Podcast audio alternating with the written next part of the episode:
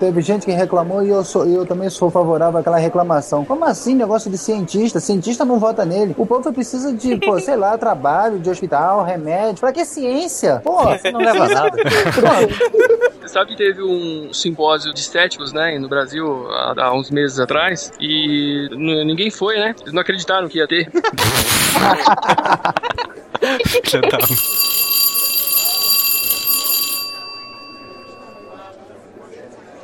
Bom, então vamos lá. Cadê? Cadê a chamada? Aqui. Vamos lá, posso começar? Atenção para a chamada. Atenção, galera. Silmar. Presente, professor. Léo. Uh, uh, não, uh, não está. Ô, Léo, responde o e-mail, Léo. Mas posso assinar a chamada dele? Jorge. Aqui. Estrela. É. André. Sim, capitão, meu capitão. Aí, bom. Aí sim. Jéssica. Não veio, foi ver o jogo do Palmeiras. É um, E é um Ronaldo. verdão. Presente, professor.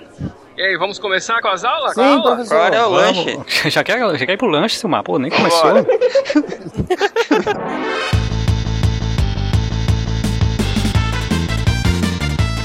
Aqui é Silmar de Chapecó, Santa Catarina, e se uma hipótese não pode ser provada, é hora de você voltar pra prancheta.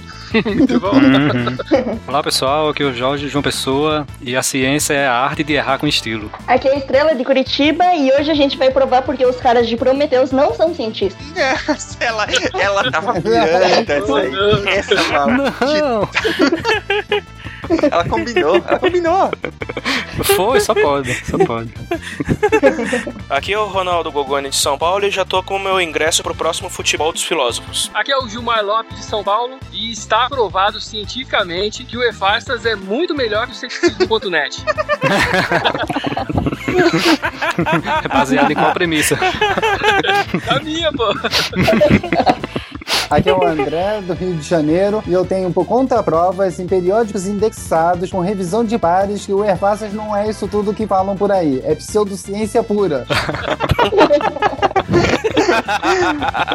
Isso vai ser bom. Sou Roberto, tô falando de Tapetininga, sou do Gene Reports, mas eu não acredito em nada que vocês estão falando aí de sexismo. Porque você é É não cético. cético com relação a céticos. Pois é. Alguém tem que ser o contraponto nesse episódio. Vocês estão ouvindo o SciCast, o podcast sobre ciência mais divertido da internet brasileira. Science World Beach.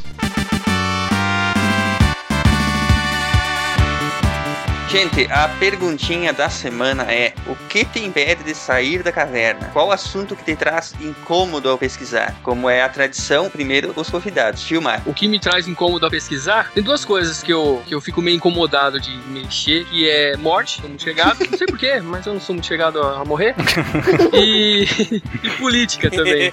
É, política é quase uma religião, você começa a mexer com, uma, com as duas coisas, né? Política e religião, é, as duas se confundem um pouco, e você começa a mexer com isso, você entra num vespeiro, um monte de gente fanática, e aí é difícil de sair. Verdade. Roberto? Me impede de sair da caverna? É o desmoronamento teve, né? tô, tô- tô espe- esperando vir um resgate. Não, acho que não tem nenhum assunto particular que, que, eu, que eu não gosto de pesquisar, não. Tortura, pedofilia.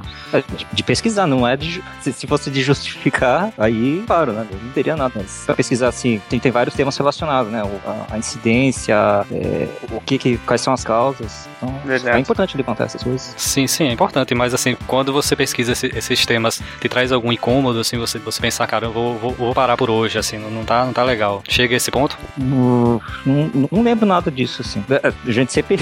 Não é, não é uma coisa clara que, que a gente faz. É aquele tipo de interesse que a gente tem com, com o assunto que a gente li- lida com. Mas enfim, não chega, a te- não chega a te incomodar, como o Jorge falou. Não, não. Muito bem. É, André? Olha, eu nu- nunca tive problema assim de, de algo me impedir de pesquisar. Ah, o fato de você é, buscar o conhecimento, buscar a cultura, buscar se informar, você não pode ter medo. Ah, não é porque você tem medo de você se sentir incômodo. Você pode se sentir incômodo pela, por aquilo que você está é, pesquisando. Quando você vê, tipo, violência contra crianças, é, o descaso que tem com medicina no Brasil, alienação cultural, você acaba se revoltando com aquilo, mas isso não me impede de pesquisar. Eu acho que muito pelo contrário. Quanto mais você se sente incomodado com um tema, eu acho que mais você deve pesquisar para o que você entender aquele tema e passar ele adiante para você dar a sua opinião.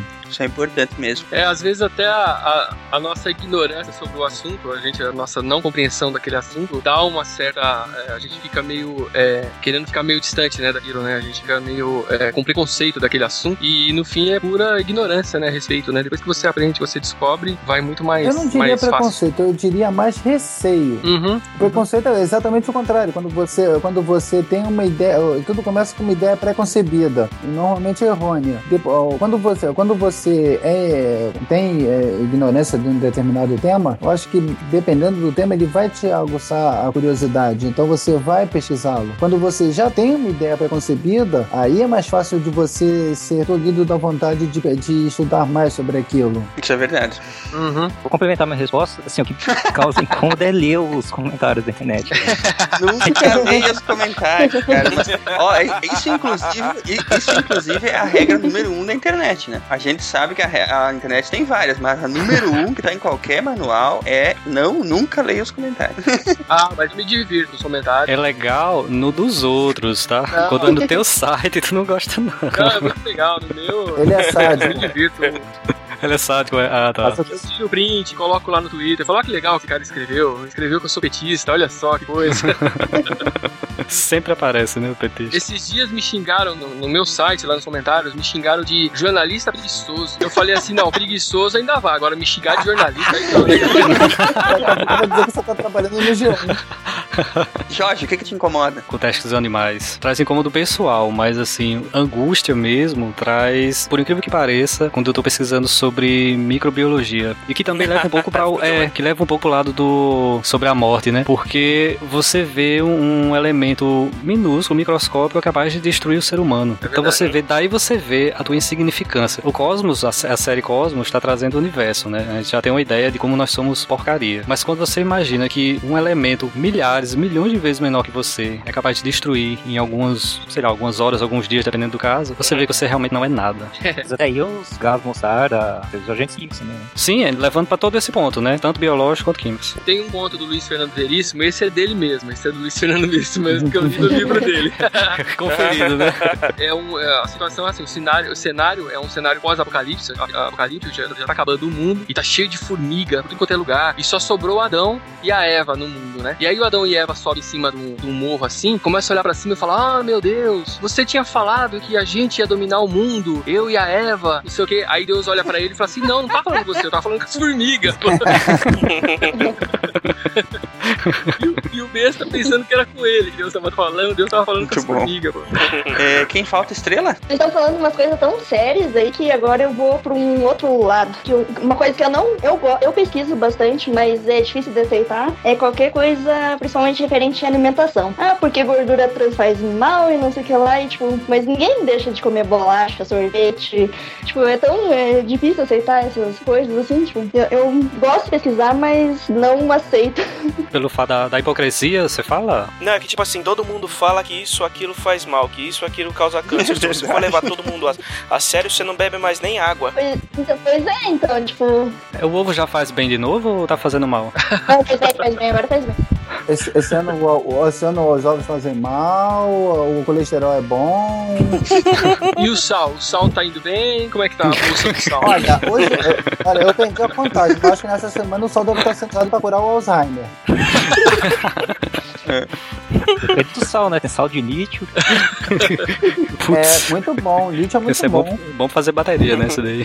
Não dá pra esquecer desse. Ronaldo, o que que te incomoda, Ronaldo? Então, acho que parando pra pensar um pouco, não, não tem muitos assuntos que me incomodam, cara. Morte, por exemplo, não é um assunto que me incomoda. Eu não, eu não me sinto incomodado com a ideia da morte, por exemplo. Claro, não mais do que todo mundo sente com a ideia, da, digamos assim, de, de sermos finitos, de, de imaginar que um dia acabou, acabou e não tem mais nada além, além disso, né? Ou não, né? Vai saber. Ou não, vai Esse é um saber. boteco dos deuses.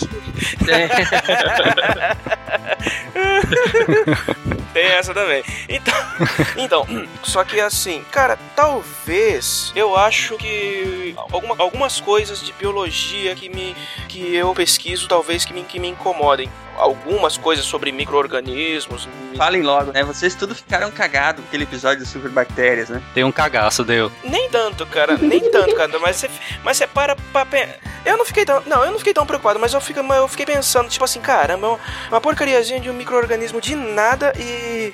E é capaz de acabar com a gente em, em questão de horas, dependendo, ou dias. Vocês estão pensando muito pequeno. Pensa o seguinte, que uma hora pode aparecer aí um asteroide de uns 5 de uns 5 km de diâmetro caindo sobre a Terra. Aí já é outra escala, né? Já, a gente Pô, já vai pra outra tá escala. coisa pequena? Pô, vamos pensar em ser destruídos logo por uma coisa, pô, porque a gente olha pra cima e diz assim, bom, agora a gente tá ferrado. Da morte. Ah, Mas é só chamar o Bruce Willis que tá tudo certo. O legal do, do Armagedon é que o, o, o Ben Affleck falou, perguntou pro Michael Bay que, que o roteiro não fazia sentido, que não era mais fácil ensinar o astronauta a colocar dinamite. O Michael Bay passou, passou por ele direto e não quis responder. Música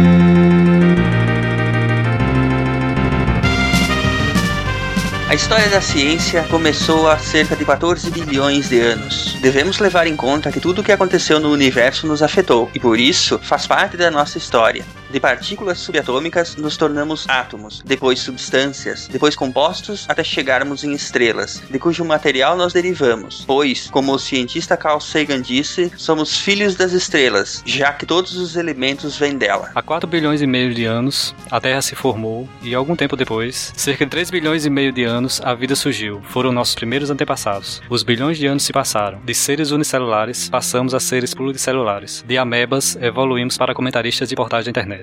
Plantas apareceram, desapareceram, apareceram outras plantas, depois vieram os animais, morreram os animais e surgiram mais seres vivos. Nós, seres humanos, só fomos surgir mesmo cerca de várias dezenas de milhares de anos. E ainda assim éramos animais selvagens. Mesmo sem fazer manifestações e sair quebrando tudo. Quebrávamos, mas por pura ignorância. Ok, nós não mudamos muito, mas houve um detalhe que nos separou dos outros animais. Aprendemos a fazer perguntas. Ferramentas já fazíamos, como os orangotangos, chimpanzés e até corvos hoje fazem. A diferença está no conceito que criamos sem perceber. Este conceito faria de nós humanos, bem, seres humanos. Foi o ponto de virada em nossa história. Nós inventamos a ciência, professor Oliveira.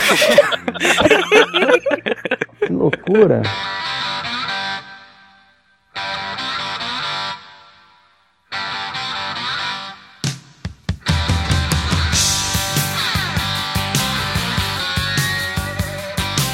André, nos traga a definição de método científico. Bom, a ciência não é nada palpável. Ela não existe no mundo real como um objeto. Ela não tem cor, não tem textura, não tem cheiro. Ela não é nada que você possa ver, tocar, cheirar ou provar. A ciência é apenas o conhecimento, ainda mais porque esta palavra deriva do latim scientia, que significa conhecimento. A ciência é o conhecimento e tudo o que aprendemos, e começou de uma forma bem simples, perguntando: a insatisfação de aceitar as coisas sem querer saber um pouquinho. Não sabemos quando exatamente isso ocorreu, mas podemos imaginar algum aborígene numa savana esquecida. Ele olhou para cima e perguntou-se o que eram aqueles pontinhos brilhantes. Fogueiras, olhos de deuses, o que seria? Muitos até tentaram dissuadi-lo de perguntar, mas o primeiro cientista quis saber o que era aquilo. Desde aquele tempo, será que já tinha aquele que dava paulada na cabeça da criança porque tava fazendo pergunta demais? A paulada vinha até se não tivesse a pergunta, né, cara? Ou então é porque é, né? É, porque sim, Zequinha, né? Pergunta, pergunta pra sua mãe. Não, acho que a resposta mais usada era porque Deus quis. Ah, essa era boa. Essa. É, Porque os deuses queriam a estrela. É, É. porque os deuses queriam. Ou então Darwin cuidava, né? Será que é um leão? Não, acho que não é um leão. Será um leão? Não. Não foi, né? Mas que gatinho bonitinho, né? Né, então. Não, mas, tipo, se for parar pra pensar, essa curiosidade inicial da espécie humana que, que acabou empurrando a gente até onde a gente, até onde estamos agora, cara. Se não tivesse o primeiro curioso lá, a gente não estaria aqui. E até quem era contra quem era contra a ciência naquela época hoje se beneficia né, dela, né? Você vê que é, a, a igreja é, usa a televisão, né, para divulgar a religião. É interessante, né? Mas isso até, isso até às vezes é uma contradição, é, porque a, a igreja sempre foi, sempre, sempre esteve mais ou menos do lado da ciência, mas a ciência para o que interessava para eles. Sim, o- a, a igreja, o início das universidades, praticamente eram para formar doutrinadores, filósofos e debatedores para discutir as questões escolásticas. Quando você tinha no início que era álgebra, geometria, linguística, passou a ser a retórica, a filosofia, que eles chamavam de trivium, onde eles tentavam estudar mais as escrituras, as ferramentas linguísticas para ter mais debatedores. Hoje em dia você vê que perdeu-se muito é, em termos de doutrinação, de doutrinadores é, evangélicos e de debatedores que aparecem aí, eles parecem não ter um- nenhum conhecimento sequer do que eles estão falando, da, da própria religião deles. Isso é muito ruim. O que importa é falar alto, Eu né? costumo, eu costumo dizer que se o cristianismo dependesse desses pregadores de hoje, ele não teria passado de seita. Quando, quando você vê as cartas que os chamados pais da igreja, como Eusébio ou Teodósio, é, é uma retórica muito mais pesada. Quando é, teve o livro Contra Celso, que é o único livro que está perdido, porque a retórica de Celso hoje em dia tá- está perdida. E, mas É aquele Eusébio, para Celso. É. né? Eu demorei pra rir porque eu demorei pra pegar a piada. Quebrou, quebrou o pensamento, André. Então, o Eusébio, o Eusébio, o Eusébio escreveu contra Celso exatamente para rebater, linha por linha, de toda a retórica que Celso tinha usado contra o cristianismo. Então, é uma retórica muito diferente do que temos hoje. Mas será que por essa perda da, da discussão da retórica não foi muito por causa causado porque esse conhecimento saiu do clero e foi pra fora? Ele descentralizou? Eu, eu penso que isso começou quando Lutero ele começou a traduzir a Bíblia para o alemão vulgar, né? Que antes era só escrito em latim e, e só quem dominava o idioma é quem é que podia é, é, debater sobre o tema. Os livros eram escritos em latim. O, itali, o italiano, enquanto língua, é muito, é muito recente. É, começou com Dante na Divina Comédia. Ele é bem recente. O italiano, enquanto língua, antes era o, o- era o clássico, você debatia ou em grego ou em, ou em latim. No caso, da, nos árabes, as, as beit lá, as, as casas da sabedoria,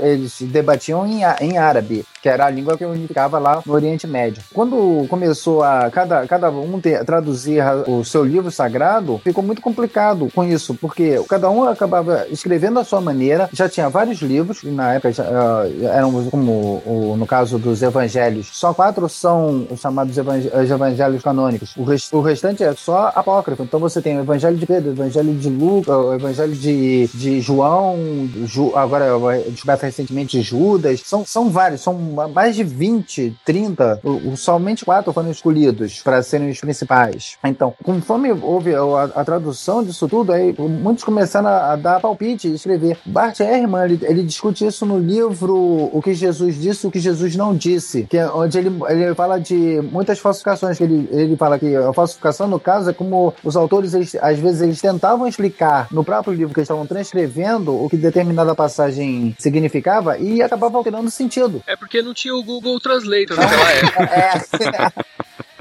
Agora, voltando pra ciência.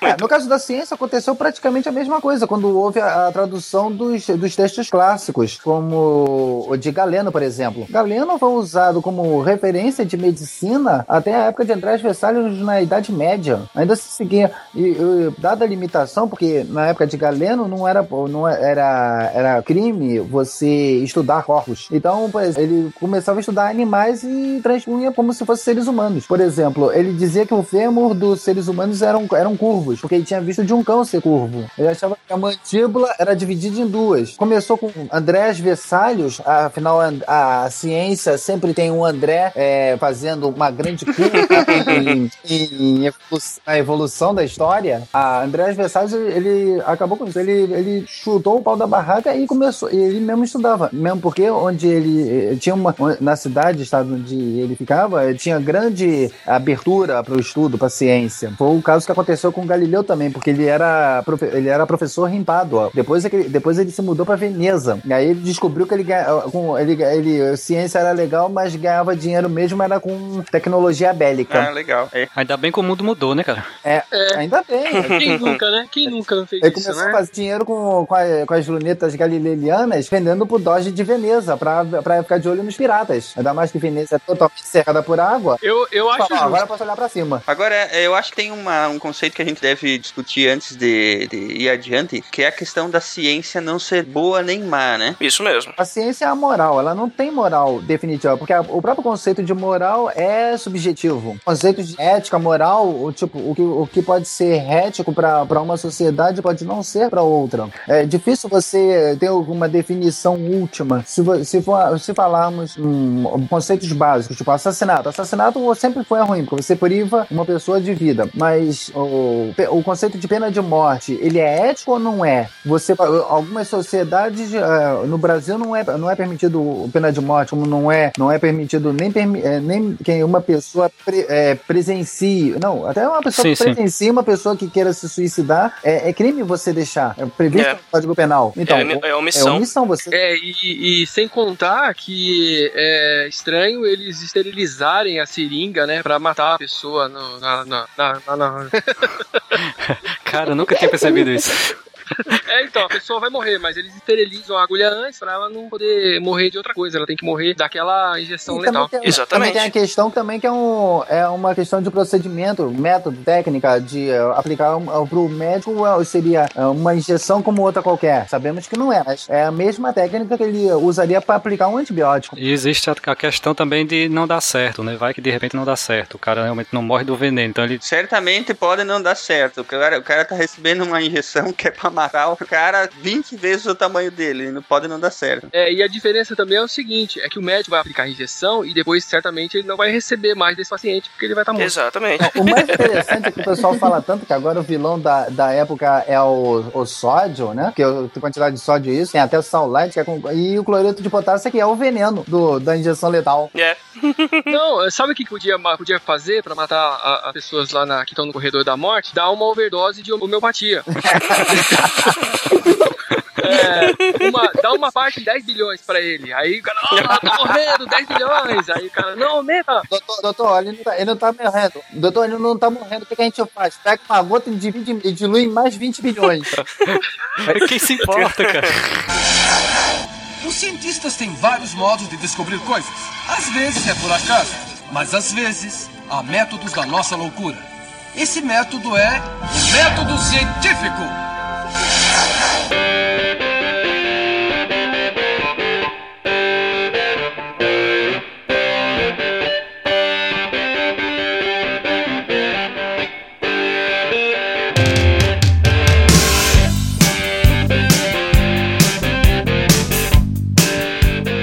Vamos lá, vai. Então, sobre o conceito de ética na ciência, ela não é boa e nem é má. Ah, a ciência só é o que é, somado ao que a gente sabe, somado ao que todas as pessoas sabem. Por isso, os mais importantes cientistas são as crianças. Elas não têm medo de perguntar mesmo aparentemente mais tola das perguntas. E quem pergunta mais recebe mais respostas e sabe mais, aprende mais. Quem sabe mais quer saber mais ainda e faz mais perguntas. A ignorância, o não saber, não é demérito, não é burrice. A burrice é não querer saber ou achar que sabe tudo. Só que não basta querer saber as coisas, não basta fazer as perguntas. As- elas têm que ser adequadas. Para tudo é preciso ter um método. Porque sim não é resposta. Exatamente. Mas isso é que é verdade, cara. A, a criança, ela, toda criança nasce cientista. A gente que vai podando. Cada vez que a gente diz um não pra uma criança, ou que a gente se se recusa a explicar alguma coisa que ela pergunta, a gente vai podando ela. É importante é, não, não tirar essa curiosidade das crianças, né? E, e mais importante, se você não vai incentivar a criança a procurar mais, pelo menos não fica no caminho dela, não poda ela, né, cara? Deixa ela fazer as perguntas dela, ou pelo menos dá um livro pra ela, dá um, mostra um caminho pra ela, leva ela na biblioteca que ela vai saber se virar. Enfim, temos uma, uma referência de literatura, o livro de Alan F. Chalmers.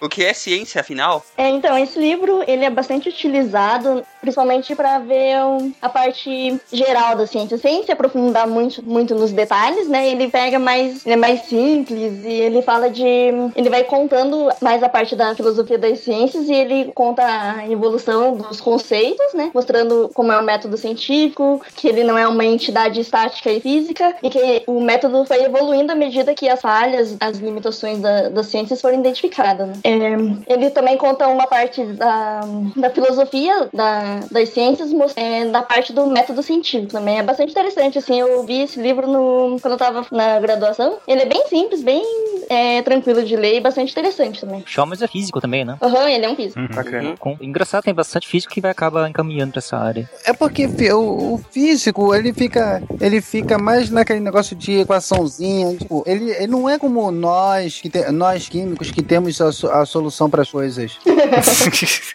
Solução homogênea, né? Ó, não vamos começar de novo, que no fim Muito tudo bem. é matemática. A gente já discutiu isso antes. é verdade.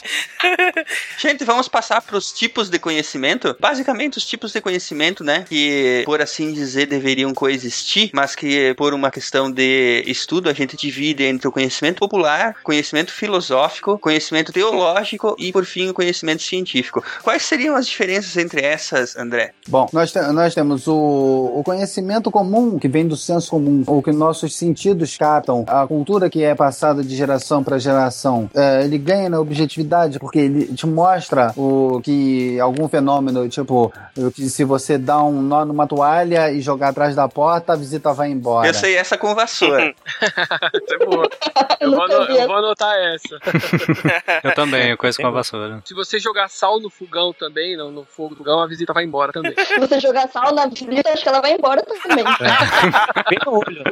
Acho que é mais efetivo. Aí então você tem o conhecimento popular, que é, que é chamado de senso comum. E ele não se distingue do conhecimento científico nem pela veracidade da natureza do objeto conhecido. Tipo, isso significa que ah, são tradições, conhecimentos que passam de geração para geração. Ele não tem comprovação. Tipo, é na base do eu ouvi porque minha avó falou que era assim, que a, avó- a bisavó dela disse que era assim. E, tipo, isso acaba gerando até os famosos boatos. E acaba que nós vemos isso até na internet. Eu posso chamar isso aí mais ou menos de empirismo, André? O empirismo ele é, base... ele é baseado em...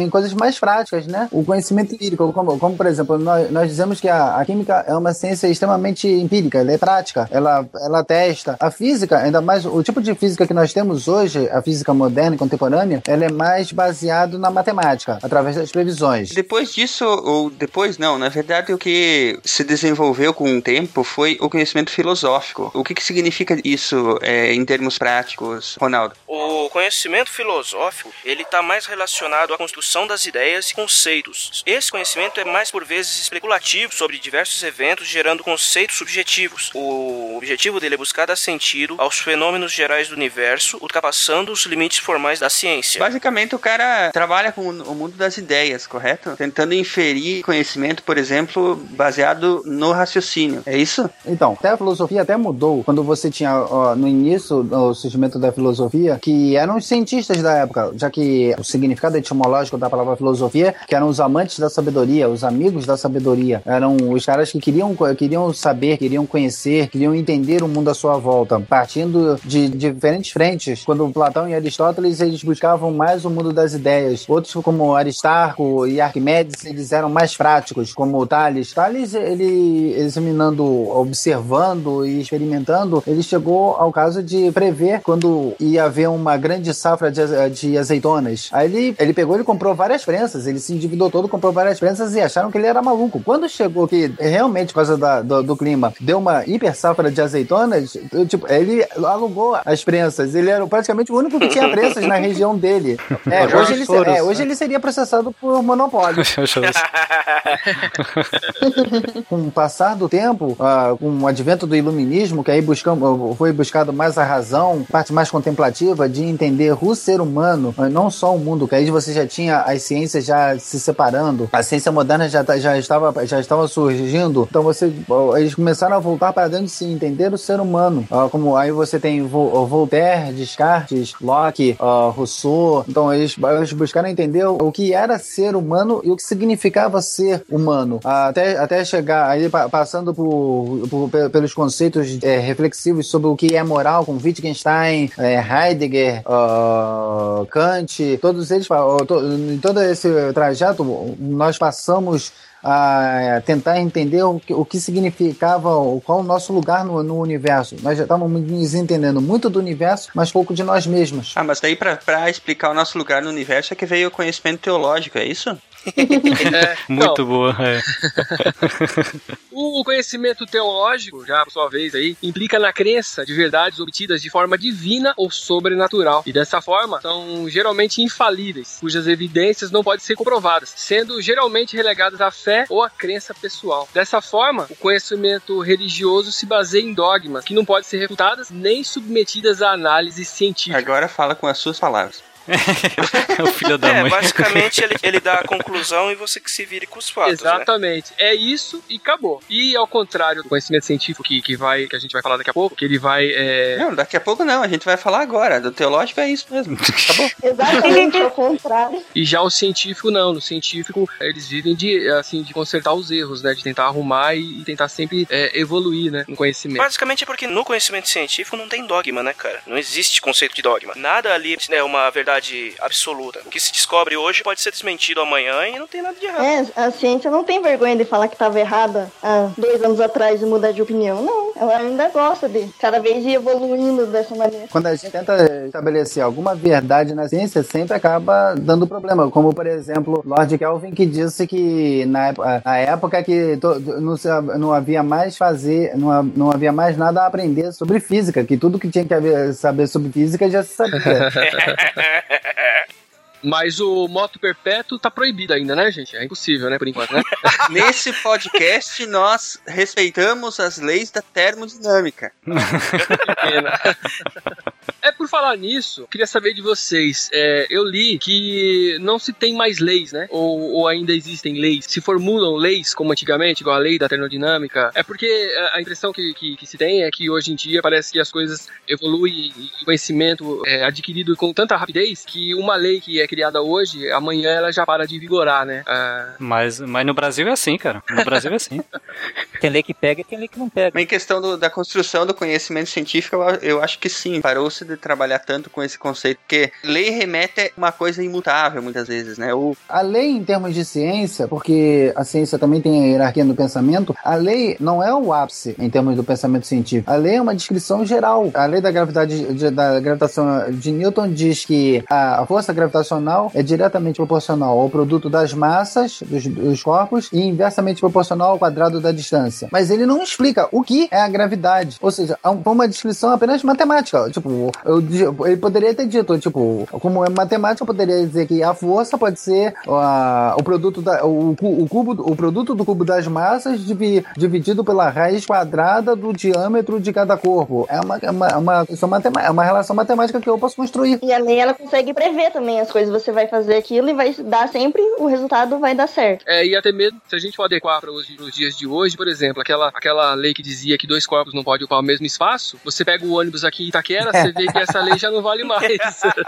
Já foi revogada, né? Já foi É. Bosônico, né? Falando um pouco mais sobre a construção do conhecimento científico, né, que em teoria ao menos deveria ser racional, sistemático, exato e verificável, quais que seriam as principais características que compõem esse conhecimento científico? Os principais seriam a objetividade, que é a que descreve a realidade independente dos caprichos do pesquisador, a racionalidade, que obtém os resultados através da razão e não de impressões, a sistematicidade, que preocupa-se em construir sistemas de ideias organizadas racionalmente e em incluir os conhecimentos parciais em totalidades cada vez mais amplas, a generalidade, que busca elaborar leis ou normas gerais que expliquem todos os fenômenos de certo tipo, a verificabilidade, que possibilita sempre demonstrar a veracidade das informações, e a falibilidade, que ao contrário de outros sistemas de conhecimento elaborados pelo homem, reconhece sua própria capacidade de errar. Que é aí onde está o grande diferencial da ciência, né? É ao contrário, Exatamente. ao contrário dos jornalistas, né? Que erram e não colocam no site lá. Que eu...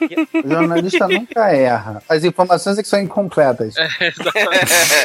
um exemplo que eu dei é um vídeo que eu fiz com a senhora Farsas falando sobre um fantasma que invadiu um, um pub lá no, nos Estados Unidos, em New, New Hampshire. O, eu, não- eu não vou contar, eu não vou dar spoiler sobre o que a gente descobriu, mas envolve uma linha de nylon e um, e um prato que quebrou, né? Bom, aí é, chamaram o esquadrão de caça-fantasmas lá pra verificar o pub que estava sendo é, invadido por fantasmas. E aí, nesse esquadrão, tinha uma médium e tinha um parapsicólogo. Cada um foi pra um lado. E aí, o, a médium falou que sentiu a presença de fantasmas no local. E o parapsicólogo falou: Meu, não tô sentindo nada aqui não, cara. Que estranho. Quer dizer, isso não é ciência, né? Porque cada um teve uma, um resultado diferente da mesma experiência, que é o achismo que eles tiveram.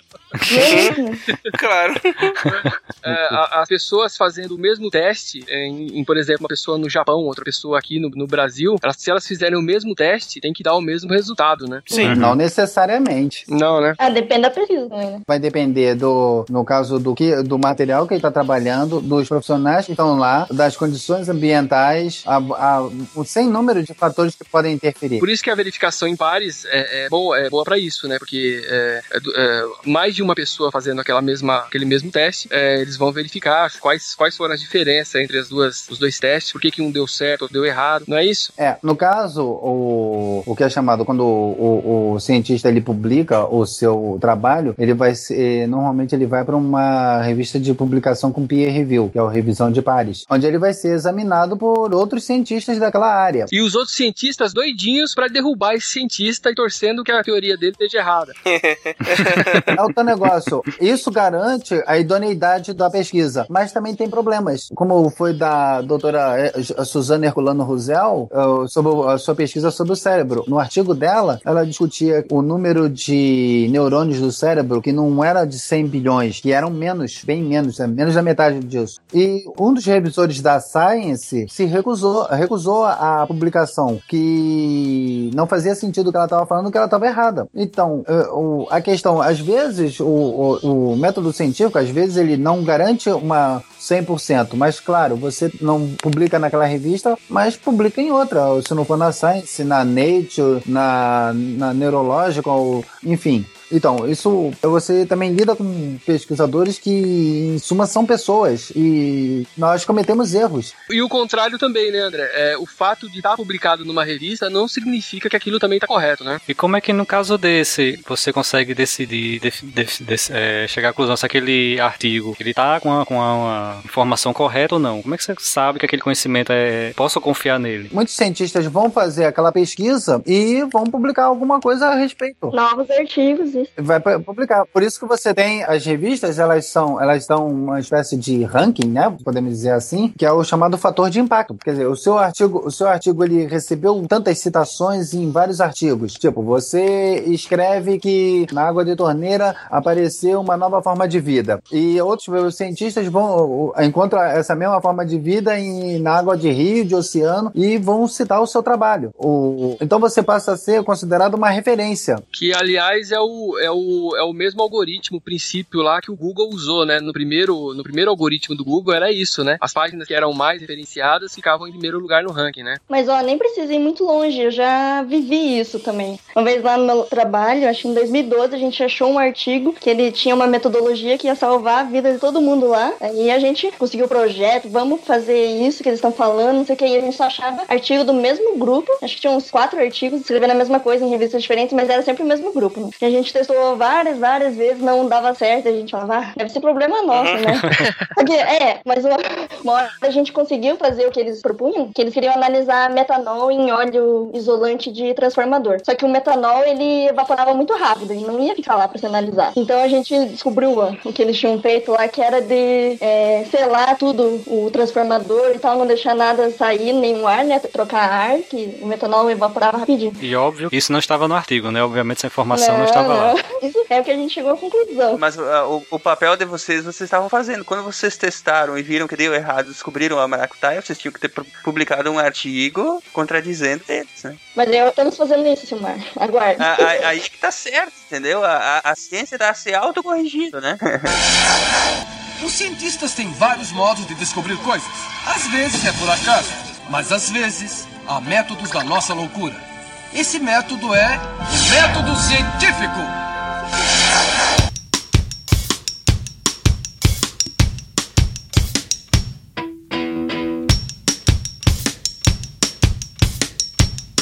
You gotta keep them separated.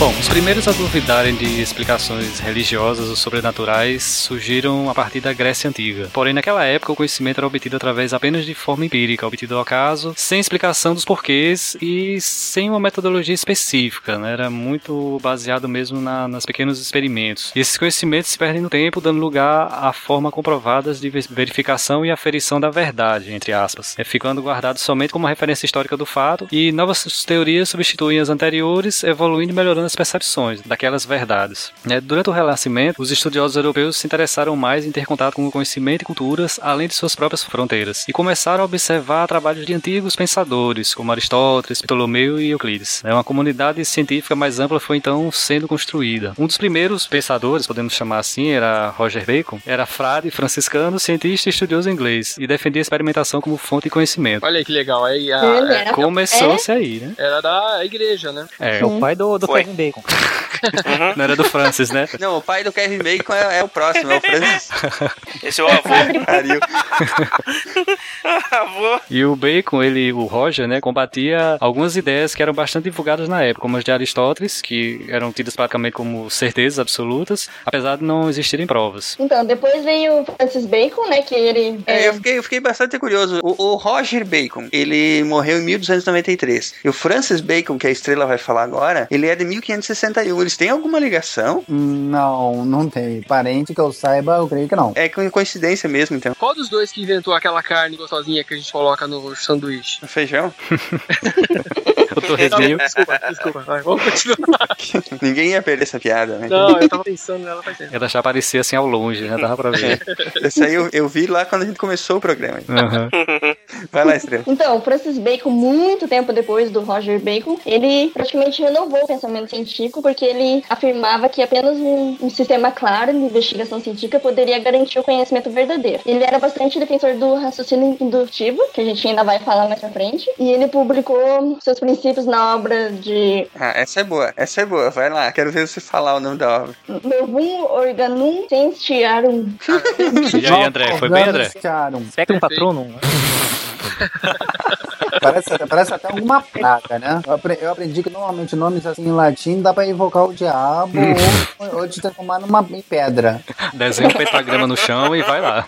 O interessante é que o Francis Bacon foi quem redescobriu a pólvora. Foi ele que ajudou a, a melhorar a pólvora na Europa. Depois, mais tarde ainda, no século XVIII, o Lavoisier aí eh, refinou mais ainda a pólvora para deixar em ponto ótimo. Olha Ah, que só. Muito bem. Quem veio depois, eh, Ronaldo? É, nós tivemos depois do Francis Bacon, tivemos o, Re- o René Descartes, né? Que até hoje eu não sei se é Descartes ou Descartes, né, cara? Mas eu acho que, por ser francês, é Acho que é Descartes, não? Bom, vamos falar René Descartes. Então, quem veio depois, praticamente contemporâneo, é, foi o René Descartes, que ele apresentou os fundamentos do método científico moderno na obra chamada Discurso do Método. Famosíssima. Sim, sim. O Discurso do Método era uma, é uma obra básica, praticamente, para quem faz pesquisa, e no qual ele propôs uma instrumentalização do conhecimento da verdade. O método conhecido como o determinismo mecanicista, ele ressaltava que a aceitação como a verdade só aconteceria se as ideias fossem claras e distintas e que não possam ser duvidadas através de provas. É, deveria, no caso, haver a quebra do problema em partes. A dedução de uma conclusão seria a partir de outra, e a realização de uma síntese e uma revisão sistemática de todo o estudo para que não haja nenhum pequeno erro que possa influenciar no problema geral. Portanto, a dedução cartesiana, em que as experiências apenas confirmam os princípios gerais fixados pela razão, ocupa um lugar do pensamento indutivo de Francis Bacon. O Descartes, ainda assim, apesar de tudo isso, ele acreditava que a alma ficava na glândula pineal, não era? Alguma coisa assim. Mas o- a obra dele, no caso do o discurso do método, é, um- é praticamente um clássico. Ela é base de todo o processo científico de dividir problema, analisar o problema em partes, até chegar nas conclusões, cara. Se bem que eu tenho um pouquinho de trauma com Descartes, porque eu tinha um professor na, na faculdade que obrigou todo mundo a ler o discurso do método pra fazer revisão. Mas esse- nesse livro já tinha ali coisas como, por exemplo, análise em pares de, de um estudo, coisa nesse sentido, ou é muito anterior a isso? Sim. Não, ela já tinha, cara. Ela já tinha algumas, algumas coisas que ele já, ele já delineou nessa época mesmo. Foi antigo mesmo, então, isso. Na época do Renascimento, entre 1596 até a morte dele, em Uhum. 1650. Mas isso era simultâneo, assim, ou, ou o cara pegava o trabalho do outro muito tempo depois, ia revisar? Acho que não, acho que não existiam compêndios, não, nessa época, né? Um dos problemas é que você, você, tinha, você não tinha informação instantânea, dependia do pessoal escrever cartas, até descobrir o que um escreveu do outro. Um dos problemas que houve com a relação do cálculo diferencial integral foi isso, que Leibniz e Newton desenvolveram é, independentemente. E Le- Leibniz, quando descobriu, o, quando o Newton estava trabalhando nisso, mandou uma carta para ele, mostrando para ele a pesquisa dele. Leibniz era, era fã de Newton, aí Newton pegou, pegou o desenvolvimento dele e pegou para ele. Ah, da, da derivação. né? Não era santo, cara. Newton não era mesmo muito santo, não. Só que no caso, a, teoria derivada do Leibniz é melhor que a de Newton. É a que a gente usa, né, basicamente, hoje em dia. A notação de derivada que a gente usa é de Leibniz, não é de Newton. E de integral também. Sim. É, no caso, Newton, é isso que é engraçado. Quando a gente estuda matemática, a gente fica besta. Que Newton chegou primeiro na integral pra depois na derivada, né, cara? A derivada faz muito mais sentido, né, do ponto de vista lógico. É mais fácil você entender. E ele, e ele chegou primeiro na integral. Bem mais antiga, né? Até no cálculo do, da área dos É, círculos. o Newton chamava de fluxões. Sim. Mas há estudos no que os árabes já, já trabalhavam, já tinham indícios que trabalhavam com derivadas integrais. Mas parte desses trabalhos foram perdidos. Que por causa do alfabeto, da língua árabe escrita, qualquer. é, O alfabeto deles é enorme. O, o- as- são várias letras. Qualquer risquinho em cima de uma vogal tem um, tira totalmente o significado. Isso criou um sério problema para eles usarem prensas móveis. Então todos os livros deles eram reproduzidos à mão. O Gutenberg conseguiu usar a prensa de tipos móveis, mas porque é alfabeto latino. Então não tinha problema. E a acentuação é uma coisa praticamente recente. Antes não- você não tinha isso. Ah, então bastava ser as- o arranjo das letras e pronto. Então muito, muito ponto da, muita coisa da, da sabedoria árabe se perdeu com esse tempo. Vocês falaram aí do Newton, na nossa timeline, ao menos aqui, é quem, quem continuou, né? A partir da, da sistematização que o Descartes fez, o Newton desenvolveu uma metodologia mais empírica, né? É, com fortes bases matemáticas. Sim, eh, Newton era um Ele, ele estudava não só a parte mecânica, ele como matemática. Ah, Ele, ele pesquisou até a alquimia, ah, que era o conceito de química. O química na época não existia como você tem hoje. Então era tudo alquimia. Então ah, eram os caras estavam ainda inventando a química pra- praticamente. Então ele, ele tinha um laboratório o químico em casa. Ele estudava ainda eh, a- ele buscava relações matemáticas até nas sagradas escrituras, procurando previsões. Ele até contestou muitos dogmas da própria igreja, analisando a- a- com critério a, todos os escritos sagrados da Bíblia. Ah, ele, em, em termos, ele foi bem meticuloso, co- como ele criou, o, assim como Galileu aperfeiçoou o telescópio óptico, o, ele eh, criou o telescópio refletor, que é o utiliza espelhos. Então você não tinha aberrações cromáticas, não tinha a, a, a- a luz, a luz ah, se, di- se difratando em num arco-íris dentro dos olhos, praticamente assim. Então ele tinha um, ele com, com um telescópio que tinha uma qualidade de imagem melhor, era mais compacto e de muito maior qualidade. Mas o Galileu não ah, teria chegado, só que ele não tinha a tecnologia da época. Tudo nós, nós ficamos presos à nossa à tecnologia de nossa época. Bom, mas aí nós pulamos, né, de tempão aí, deve ter tido outros estudiosos nesse meio tempo, mas nós pulamos de 1700 para 1900 com o Karl Popper. Quem foi esse? Karl Popper é um dos, um dos principais sobre filosofia da, filosofia da ciência, né? Foi um, do- um dos primeiros a, que- a questionar o que é ciência. Ele constatou que apenas a verificação experimental e a indução não eram capazes de demonstrar a verdade. Ele desenvolveu então um conceito de falseamento ou falsibilidade, em que o cientista deve trabalhar nos testes das hipóteses não apenas à procura de evidências de que ela está certa, mas também de que ela está errada. Tem até o, o conceito do corvo vermelho, que você vê, você vê, você observar que vários corvos pretos, não vai lhe provar que todos os corvos são pretos. Você precisa ter algum indício que precisa demonstrar que há um corvo vermelho. E na busca por esse corvo vermelho é que você vai poder estabelecer. Quando você, óbvio, não consegue encontrar um corvo vermelho, então fica, fica provado a tese, o postulado que todos os corvos são pretos. Um exemplo bem próximo foi o que a Estrela citou, né? Porque o, o time dela foi atrás daquela, daquela experiência e foi provar que estava errado. Eles já tinham a ideia de que estava errado. Eu acho que é o que mais acontece hoje em dia, você testar o que os outros fazem. Sim, grande parte dos pesquisadores, a tarefa deles é, é provar ou, ou ao contrário, né? Como é que vocês chamam isso? Na, na, na- ou refutar. a, a negação, né, daquela, daquela pesquisa também é um trabalho científico importante, né? E também tem a questão da, dele é, entender o, o- resultado do trabalho de forma errada, né? Tem até aquela piada do que os, os, os defensores dos animais detestam, mas é assim, o, o cientista ah, tirava uma perna da aranha e batia na mesa assim e a aranha andava. Aí ele ia tirando, tirando as pernas da aranha e, e quando ela ficava com menos pernas, ele batia na mesa e ela andava. Até que ele tirou todas as pernas da aranha e batia na mesa, a aranha não andava mais. Aí ele escreveu lá no final do trabalho dele, é, tirando todas as pernas da aranha, ela fica surda. Não, a, a conclusão é que as- a- os ouvidos da aranha eram nas pernas, né?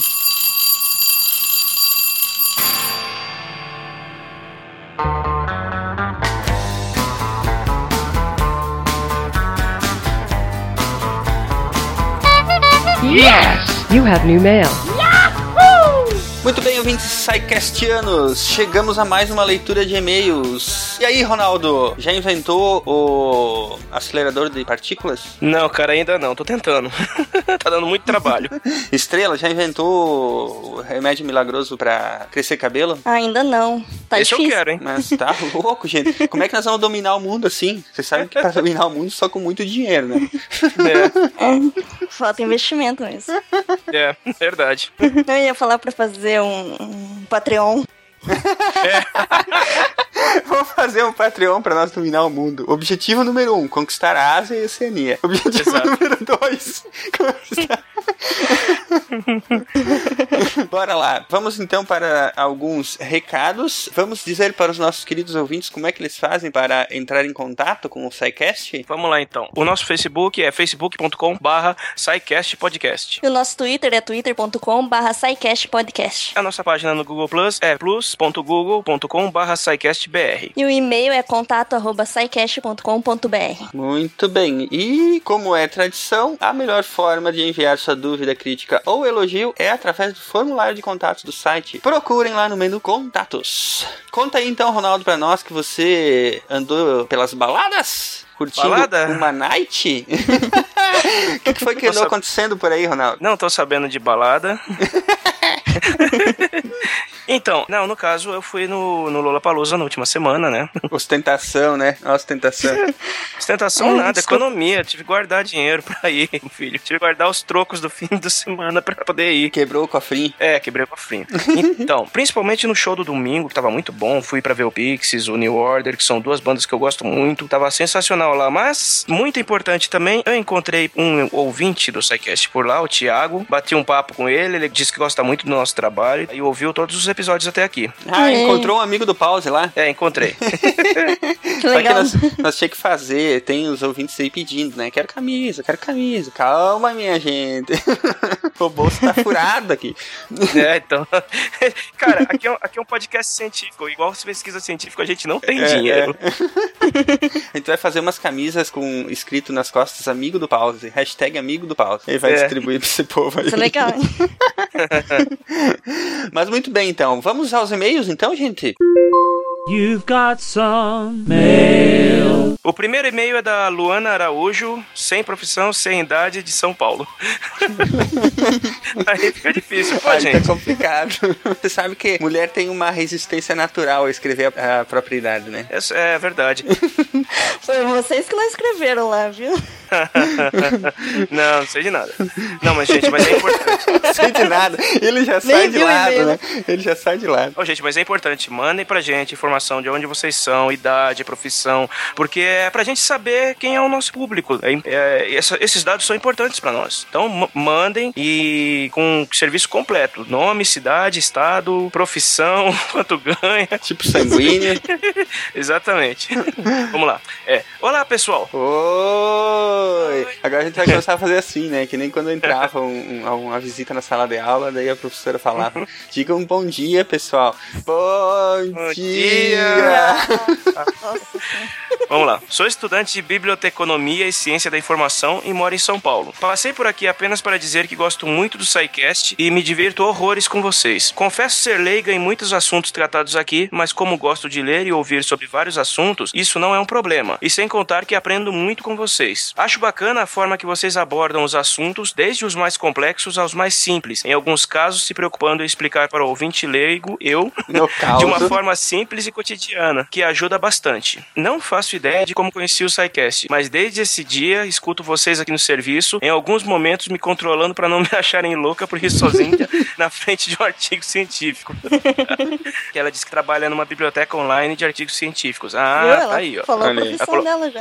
Ela, ela falou em cima, ela colocou no corpo da mensagem. Você viu? É, é tipo uma pegadinha, entendeu? É pra, É, pra fazer a gente é pra ver se a gente procurar.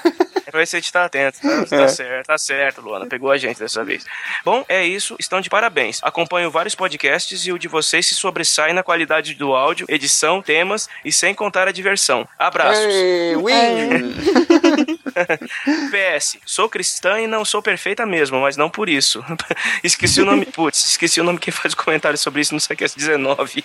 Cara, que- quem foi que falou isso? Fui eu? É, na verdade, eu, eu coloquei esse e-mail dela exatamente por, por causa desse último comentário dela, né? A gente faz Uhum. muita brincadeira com cristão, com igrejas, com religiões, né? Mas olha, Uhum. a gente não é trigo limpo, não. Eu, tenho, por exemplo, tive uma criação extremamente católica que vai estar em mim pelo resto da vida, entendeu? Então as Não, é brincadeiras que a gente faz, a gente tem muitos ouvintes que devem ter religião. São Uhum. cientistas e devem ter religião. A gente faz brincadeiras, mas é mais no sentido de zoar a nossa própria condição, de fazer brincadeira, Sim. de fazer rir, entendeu? Do que pra ofender. E tem aquela coisa também, né? Se a gente não consegue rir dos próprios defeitos, é rir da própria condição em que a gente se encontra, então, né, larga de mão. A gente também tem que buscar o bom humor e a convivência bacana entre as diferenças, né? Então, é, depois eu até, inclusive, acabei conversando com ela pelo e-mail e, e realmente ela também, o comentário que ela fez não foi nem nesse sentido, entendeu? Foi mais de realmente contar que ela também tá nessa situação parecida. Verdade. É, acho que todo mundo leva na esportiva, né? Acho que ninguém vai se ofender com essas brincadeiras. É verdade. Mas enfim, vamos adiante. Um abraço, Luana, e continue com a gente aí que ainda tem muita diversão pela frente. You have new mail. O próximo e-mail é do Sérgio Luiz Santana, ele é auxiliar administrativo, tem 42 anos e é de Ribeirão Preto. Ele diz: Caros, estou terminando a maratona do SciCash e sim, sou da turma do Pause. Yes! Ai. Ami- Hashtag amigos do pause. É isso aí. Esse podcast é muito melhor do que é produzido em ciência aqui no Brasil, que se resume em informativos chatos de universidades públicas com linguagem inacessível ao público leigo. Patrocina a gente, universidade. Programetes educativos, cujos atores atuam de forma tão natural quanto um bolo de cenoura em um documentário da BBC, enjambrados no Fantástico. Nossa, Esse foi longe.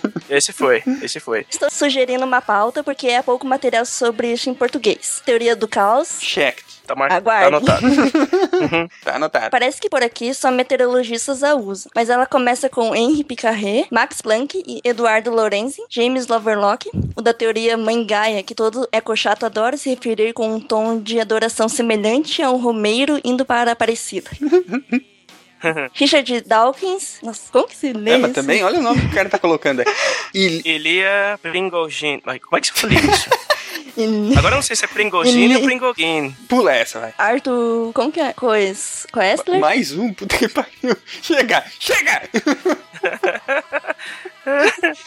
Tá, pula esse. Quem, quem, ó, É Ken. Não, é o Ken, o Ken da, da Barbie. Quem Wilber. Isso. Quem Wilber. Eu vi essas referências em um artigo do engenheiro An- André Dantas aqui. Ele deixou o link, gente. Depois a gente vai colocar aí o link. Coloca o link no áudio aí. É. Link no áudio.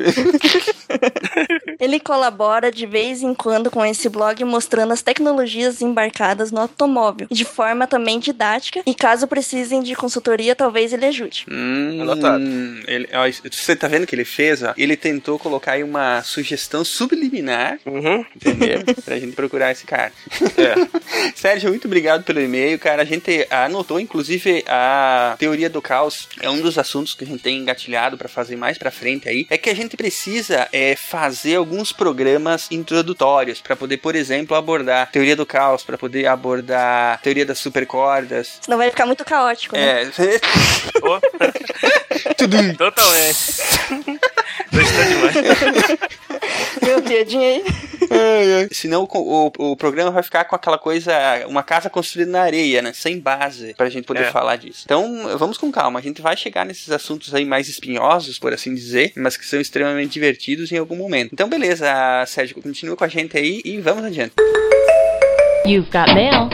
Anderson Koneski Fernandes, engenheiro eletricista de 41 anos de Joinville. Prezados, o Cardoso comentou sobre a alimentação das tomadas de uso residencial, lá no programa sobre motores a explosão e Fórmula 1, né? O grande gargalo para o carro elétrico é o preço exorbitante das baterias e a densidade de energia dos sistemas de baterias. A energia elétrica tem duas características, tensão e corrente. A tensão tem a unidade em volts, simbolizado pela letra V, e a corrente tem a unidade em amperes, simbolizada pela letra A. Realmente, as tomadas padrão para uso residencial são para fornecer correntes de 10 e 20 amperes. Se você for olhar aí nas tomadas novas, tem mesmo escrito quantos amperes ela suporta. Porém, É. existe toda a linha de tomadas industriais que podem fornecer correntes mais altas, como a corrente padrão de 63 amperes. Se o problema de recarregar os carros fosse apenas a limitação de fornecimento de corrente, o problema estaria resolvido. Essas tomadas são regidas pelas normas blá blá blá, INBC, blá blá blá blá blá, blá todas aquelas normas técnicas que o Brasil tem um monte e, né, Uhum. não vamos entrar no mérito do tridente do capeta. É. Mas, para o carro ser recarregado mais rápido, é necessário tensões mais altas. A função de absorção de carga elétrica por uma bateria é uma função exponencial. Você sabe que se tu estiver falando ah, besteira, os ouvintes vão pegar no teu pé, né? É. Ah, ele é engenheiro eletricista, É. né? né?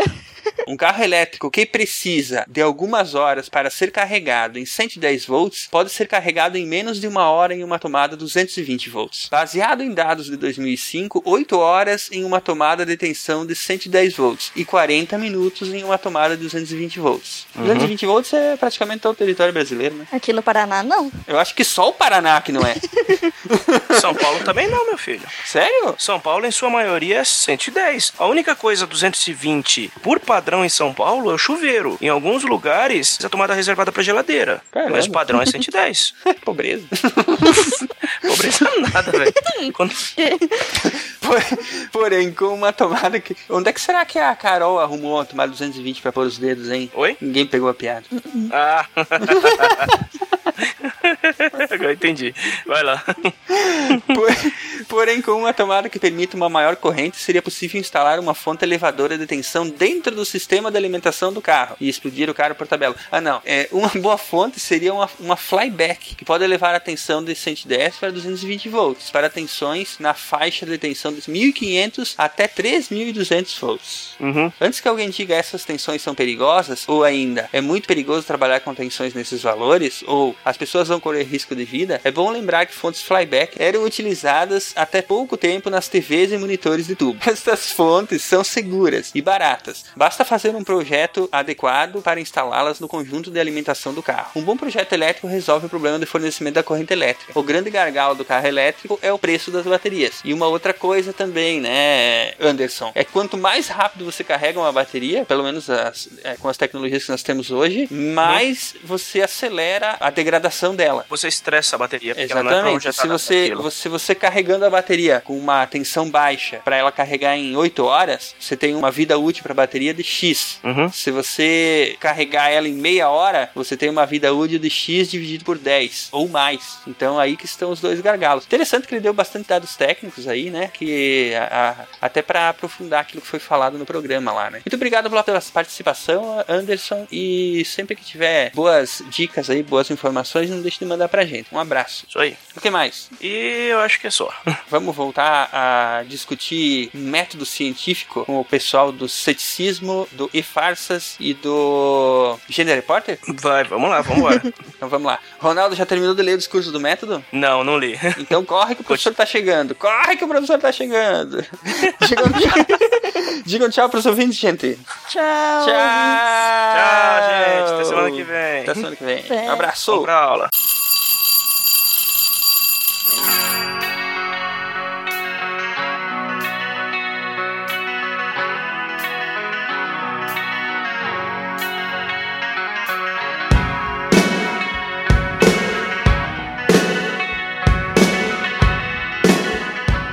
gente, aí já temos aqui na nossa timeline um, um estudioso aí que já é nosso contemporâneo, né? Ele é de 1922, faleceu em 96, Thomas Kuhn. Por que, que ele é importante pro tema? Então, o Kuhn né, escreveu uma revolução científica que ele falava que os novos paradigmas sempre iam substituir os antigos e dessa maneira a ciência e as suas eh, teorias iam evoluir com o tempo, né? Que é o que realmente acontece. Acho que um modelo, um exemplo disso é, por exemplo, o átomo, né? Como as pessoas achavam que era e eles cada vez que iam descobrindo alguma coisa nova mudava e mudava. A própria descrição do átomo, né, sua etimologia, diz que ele era uma partícula indivisível, né? Acreditava que era um sólido indivisível. E hoje a gente chegou no modelo padrão, né? Quem sabe, né? Daqui a alguns anos, de repente, descobrem que ainda tem mais coisa lá que não se tá detectando. A teoria das cordas vai mudar tudo. Mas o Kuhn, na verdade, ele, ele- essa evolução, na verdade, ele via como, como uma competição entre esses paradigmas, né? Que falava que eram paradigmas incomensuráveis, que, que tinha a ciência normal, que trabalhava com na, no, no quadro da teoria vigente, E é, à medida que ia fazendo experimentos, começava a aparecer o que ele chama de anomalia, né? Resultados que não, não se encaixava bem com, essa, com esse paradigma. Com o tempo ia se acumulando, e aí entrava num período que o Kuhn chamava de crise. E aí é, tentava elaborar uma outra teoria para explicar aquilo, só que era uma teoria que não, não se compara, segundo o Kuhn, não se compararia direto com, com a anterior. E o que aconteceria é que, ao invés da teoria anterior evoluir para essa, porque a anterior estava em crise, os novos cientistas que iam se formando, eles adeririam à nova. Então não teria, na verdade, para Kuhn, uma migração de, de uma para outra, mas uma, uma competição que daí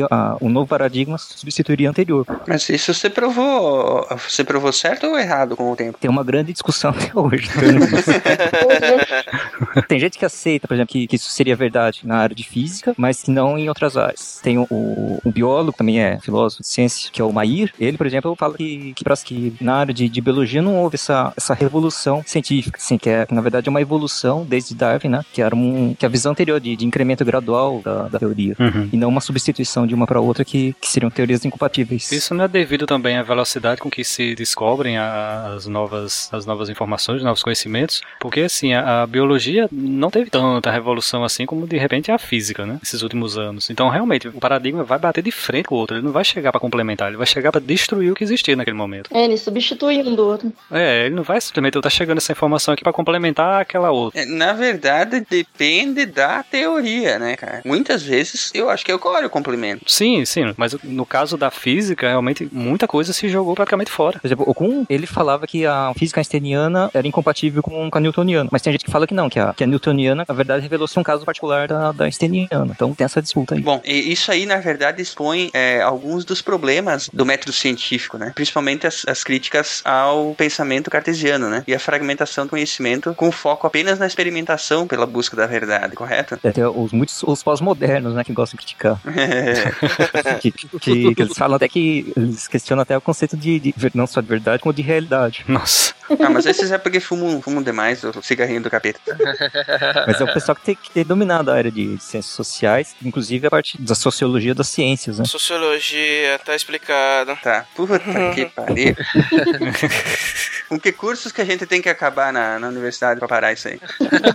É, é, eu acho que é legal a gente jogar na mesa aí a, a- uma coisa importante que é o seguinte: a gente tá falando de método científico, a gente tá falando de alguns nomes aqui, algumas terminologias e tal, e a gente vê muito pseudocientistas, pessoas que misturam é, misticismo com ciência, e aí eles acabam colocando algumas palavras que, as que são usadas no método científico no meio da, da, da pseudociência para tentar dar mais credibilidade para aquilo que ele quer passar. Isso daí é muito perigoso, né? E com isso, um monte de charlatão aí acaba se aproveitando do nome da ciência para poder conseguir ganhar dinheiro dos outros. Eu acho que isso é muito perigoso. E, inclusive, é, por exemplo, quando um cara fala assim: ah, o chá de, de graviola cura câncer, foi constatado através de exames científicos que o, o, o chá cura câncer. Na, na verdade, ele não fala assim, ele fala assim: foi constatado através de um exame espectrográfico da folha da. Exatamente.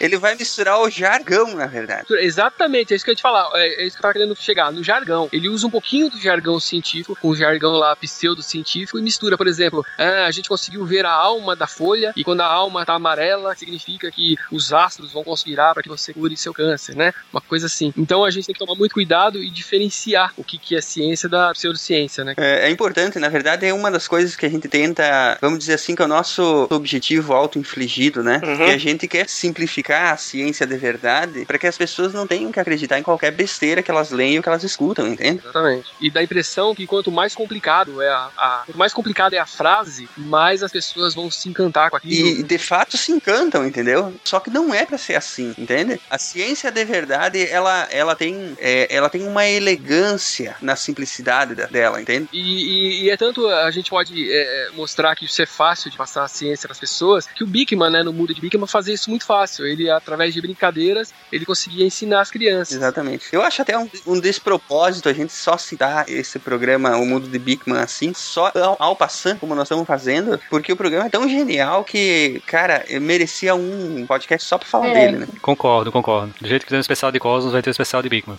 É verdade. Deveria fazer, é verdade. O, o- aqui em casa, esse programa fica em loop, cara. a minha filha, eu apresentei ela pra esse programa, ela devia ter uns 4 a 5 anos, e, e hoje ela sabe até as falas de cor. legal. Legal. Tem um bem legal que ele tá mostrando como é que o sangue, quando a pessoa corta a pele e sai sangue, como é que o corpo reage pra que o sangue pare de, de sair do corpo, né? Então ele coloca Lester e a menina de um lado, jogando um monte de bexiga pra fora assim, enquanto ele vai passando umas fitas. Isso, é isso aí. é isso aí. E um parecido, um parecido é. Esse foi o primeiro que eu assisti e eu nunca mais esqueci, cara. Que é O Ranho é seu amigo. Esse episódio é sensacional, É cara. sensacional, cara. É nojento, mas esse episódio é sensacional. que ele entra numa prótese gigante lá de- simulando um nariz. Nossa. Aí você vê a diferença, né? Ele mostra como funciona a, a coisa e consegue mostrar através de experimento, consegue reproduzir aquilo. Agora, vem um sujeito e fala assim, ó, é, através da luz eu consigo é, tirar um tumor.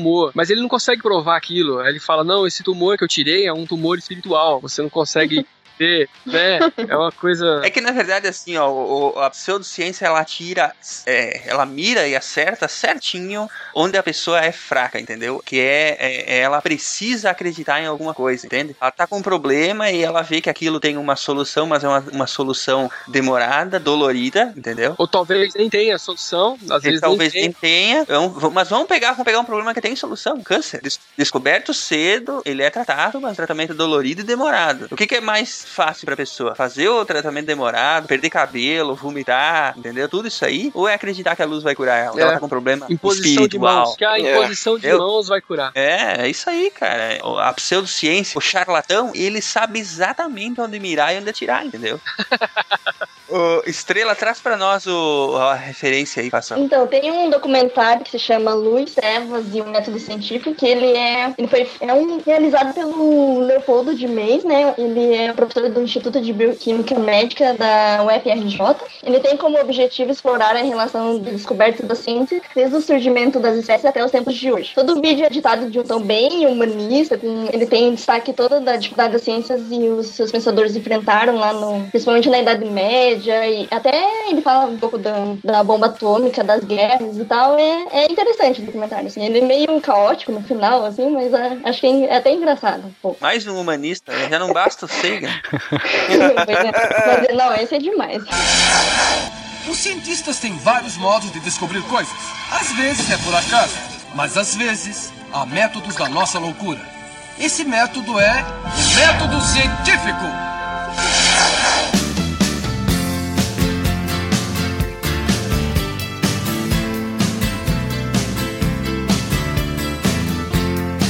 Muito bem, pra gente dar continuidade falando sobre o método científico em si, então vamos falar sobre os métodos de raciocínio dentro do método científico. O primeiro deles é o dedutivo. De que, que se trata isso, André? Bom, o dedutivo é aquele que parte de verdades universais, como teorias e leis gerais, para obter ou prever conclusões particulares. É aquilo que eu tinha te falado, a lei é uma questão bem geral, ele é uma descrição do que acontece, não é uma explicação do que, do que, do porquê acontece. O método dedutivo ele é, de- ele é defendido pelos racionalistas como Descartes, Spinoza, Leibniz, segundo os quais a razão é capaz de levar ao conhecimento verdadeiro. Apenas o pensamento puro, em uma abordagem racional, ele- ele chega à verdade. É um raciocínio, portanto, lógico, composto de a partir de duas preposições chamadas premissas. Chega-se a uma terceira denominada conclusão. Ou seja, de dois conceitos verdadeiros, você pode, você pode chegar a uma conclusão que abarca aquilo tudo. Por exemplo, você tem todo homem é mortal, é universal, geral. João é um homem, é uma questão mais particular, já, você já está restringindo o campo. Aí então você chega à conclusão: João é um é mortal. Você junta os dois. Há até a brincadeira quando você dá com os silogismos.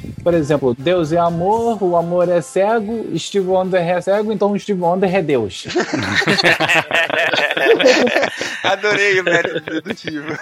Então, você vê que ele não é perfeito. Aham. É igual aquele do queijo, né? Do queijo suíço, né? Verdade. O queijo suíço tem bastante furo. Quanto mais queijo, mais furo. Então, quanto mais queijo, menos queijo.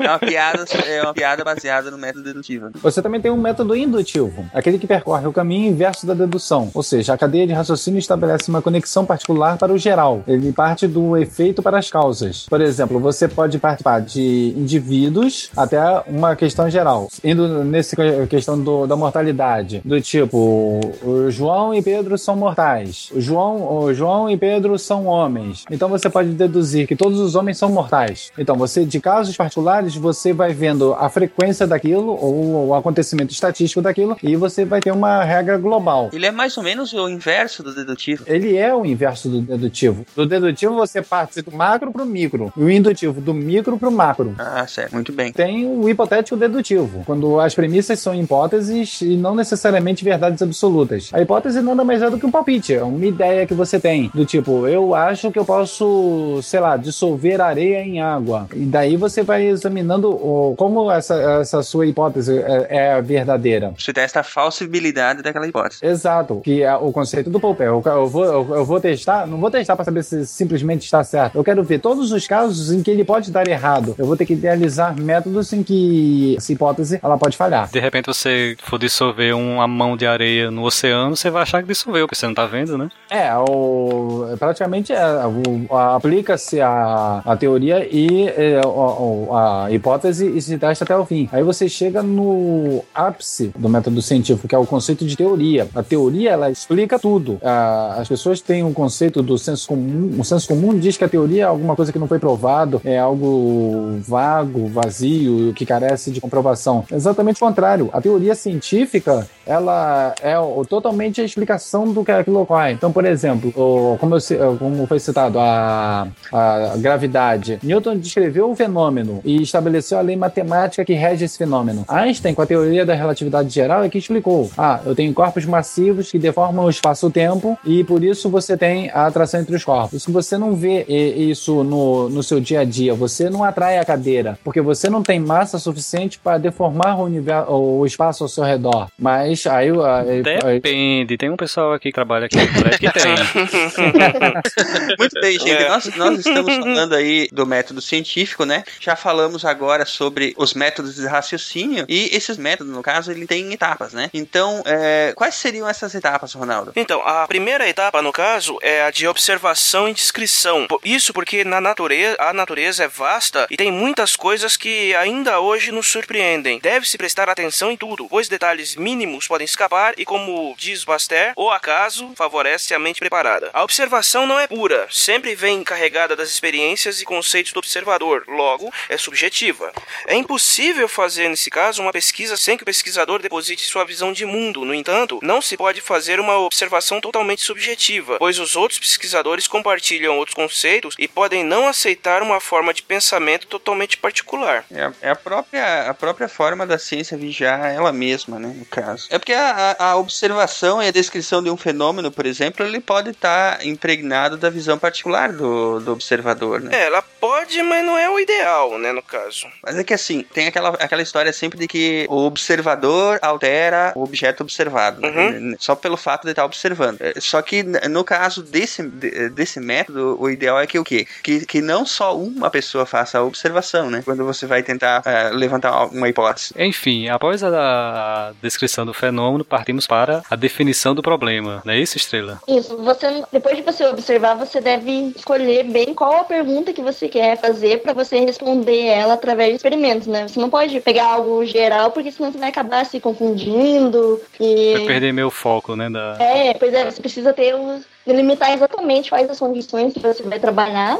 É, por exemplo, um critério espacial. Você precisa saber exatamente aonde você vai observar. Se você vai observar tipo, uma população de castores na África do Sul, não sei se existe castores lá, ou castores lá no- nos Alpes e tal. É, porque pode ter diferença. Você também precisa saber o quanto tempo você vai ficar observando isso. Se você vai observar de noite, de dia, por um ano, por um mês, também é preciso definir isso. Além de quantos você vai observar, né? Você precisa ter o critério, critério populacional. É, se você vai observar vários castores, uma vila, vários índios, somente aqu- aqueles índios Até daquela a, região. a quantidade da tua amostra que vai dar mais ou menos a tua, o teu grau de confiabilidade, né? Na tua, na tua, na tua conclusão, né? É como o André tinha falado, do corvo preto e do vermelho. Se eu observar cinco corvos pretos, eu posso dizer que todos são pretos, né? Pois é, isso que é o problema também, acho, daquelas pesquisas de eleição, que eles só pegam um pedacinho, É verdade. sempre dá errado.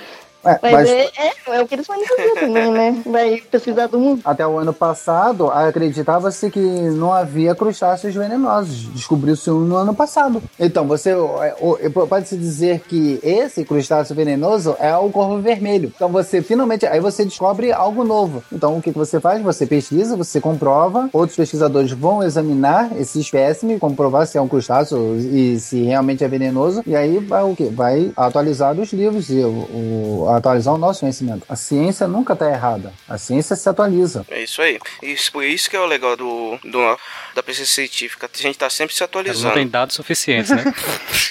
É isso aí. Exato. pra resposta significativa.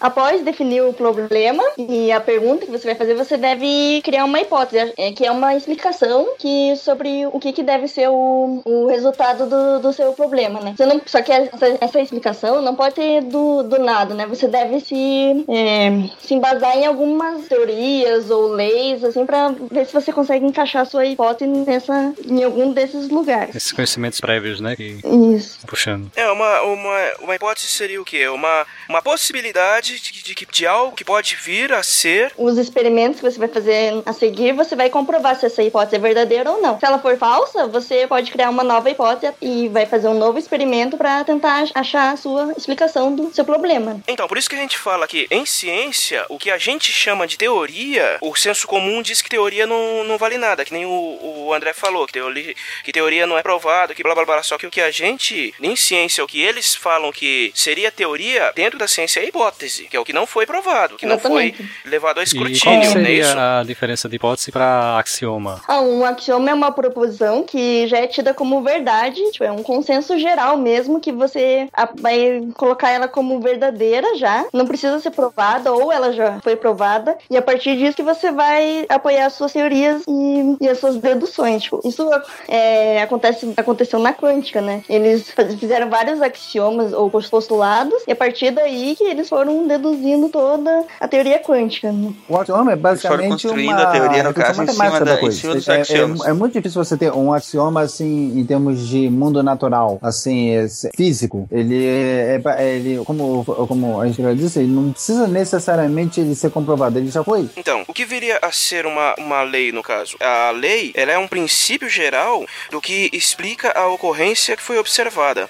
Um, um exemplo perfeito nesse caso é a lei da gravidade, que, a, que o Newton explicou matematicamente a ação de contato entre dois corpos de massa positiva. Nesse caso, a lei não explica o porquê da ocorrência, ela só generaliza e matematiza a ocorrência em si. No caso, quem vai explicar mesmo o fenômeno seria a teoria. Apesar da, como já a gente já discutiu antes, né? Apesar de se acreditar que a teoria tem uma, uma hierarquia menor, não, ela está no topo, basicamente, do conhecimento, né? A, a teoria é o conceito final, é o é que nem é, temos a, a teo- é, o, é o grande engodo do criacionismo é dizer que evolução não existe porque não foi provado porque é uma teoria. Muito pelo contrário.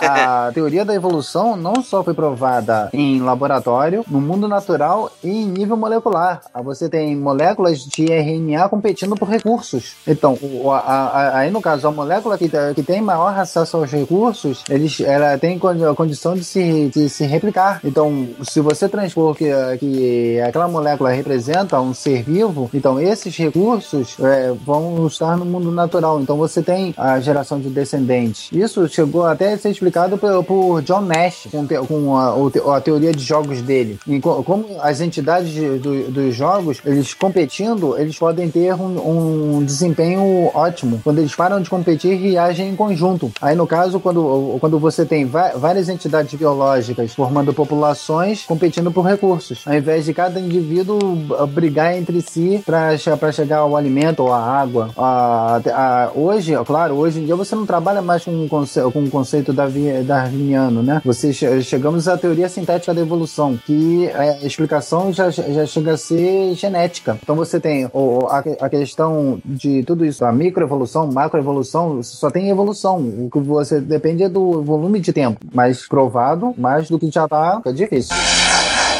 Os cientistas têm vários modos de descobrir coisas. Às vezes é por acaso, mas às vezes há métodos da nossa loucura. Esse método é o método científico.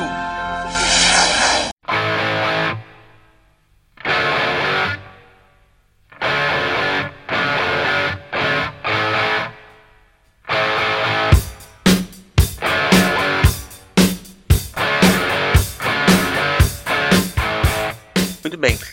Próximo passo aí seriam as previsões e experimentos. Quem quer falar um pouquinho sobre esse? É, então, depois de definir o seu, a sua hipótese, você vai fazer experimentos que tenham a ver com essa hipótese. Também não pode fugir muito disso. A partir do experimento, você vai prever alguma coisa que vai acontecer e se confirmar, a sua hipótese pode ser, pode ser considerada verdadeira, né? Se não confirmar, você deve fazer outra hipótese, outra previsão. Só que seu experimento ele deve ser bem controlado. Você deve testar todas as variáveis, você precisa determinar todas as variáveis e mexer apenas em alguma delas, como, ah, eu vou mexer na temperatura, vou mexer na, na quantidade de produto que eu vou usar na minha reação. Você não pode mexer em todas ao mesmo tempo, de forma aleatória, porque senão você não vai saber o, quais influenciaram na- no seu experimento. Qual que é a diferença do teste cego para o duplo cego, assim? É o duplo cego é quando tá o Steve Wonder.